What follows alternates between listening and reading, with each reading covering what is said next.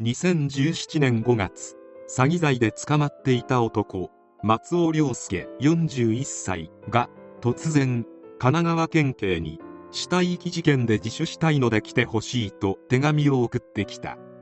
なぜ急に犯行を自白したかはわからないが松尾の言う通り捜査してみると秦野市内の建設会社にある浄化槽などからかつて人間だったであろう断片が約300個見つかった。神奈川県警は遺体損壊と遺棄の容疑で松尾以外の2人会社員の中里博52歳大内正人41歳を逮捕した。松尾は反社会的組織の一員だった。松尾らが命を奪ったと思われる人間の名は岩本和正さん当時47歳。松尾らや亡くなった岩本さんは同じ会社で働いていた。一体何があったのか。松尾らが働いていた会社の名は清少建設。創設者は上野正史社長58歳。上野社長は2011年に株式会社産業を翌年に秦野七村に清少建設を創業させた。いずれも建設作業員を派遣する土木建設会社で零細企業とはいえそれぞれ従業員を10人前後抱え業績も好調だった。ところが運転手として雇った従業員が反社の人間を会社に入れるようになりそれから様子が一変した。会社の金を勝手に持ち出すので注意したら殴られた。そう上野社長が嘆いたのを聞いた人がいる。別の人は上野社長がヤクザに会社を乗っ取られそうだと言っていたのを聞いた人もいた。上野社長は知る人によれば一見こわもてだけど話すととても気さくでいい人とのこと。しかし会社に反社が紛れ込んでから様子がおかしくなり2015年3月突然上野社長は姿を消した。従業員によれば入院したとのこと。しかし上野社長の行方を知る者は誰もおらず事実上の失踪であった。上野社長が失踪してから事実上の代表として振る舞うようになったのが松尾亮介であった。松尾はやりたい放題で従業員に容赦なく暴力を振るった。そんな松尾に反抗した従業員がいた。それが亡くなった岩本和正さんである。岩本さんが突然松尾に電話をかけいつまでも言うことを聞いていると思うなよ。外で警察が見張っている。と連絡。女友達と遊んでいた松尾は兵隊の中里博や大内正人に電話をかけ岩本さんを連れ戻すように命令し秦野市の清少建設に戻ってきた。岩本さんは中里大内らに清少建設事務所に連れ戻され事務所に監禁された。肩着に脅されて怒り狂っていた松尾が岩本さんにいきなり膝を入れた。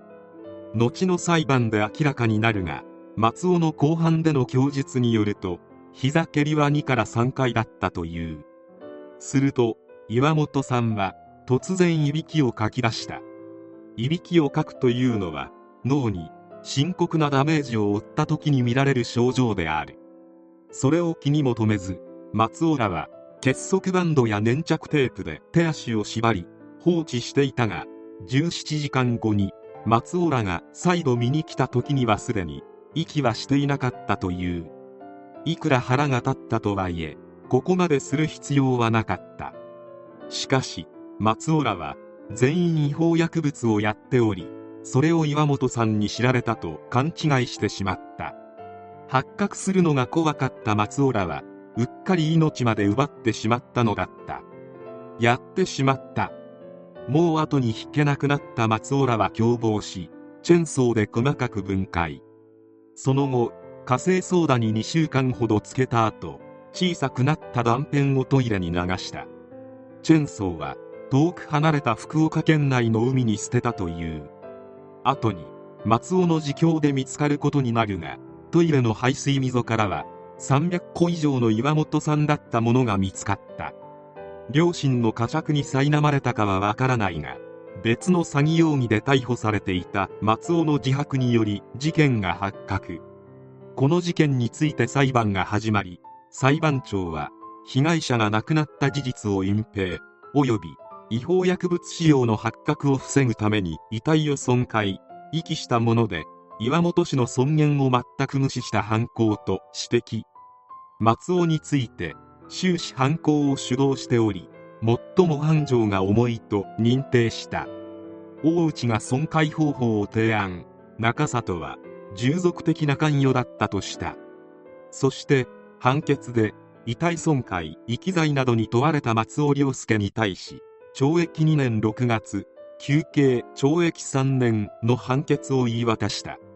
松尾と共に起訴された大内正人は懲役2年中里博については懲役2年6月執行猶予4年とした。論告休刑公判は傍聴人で満員だった。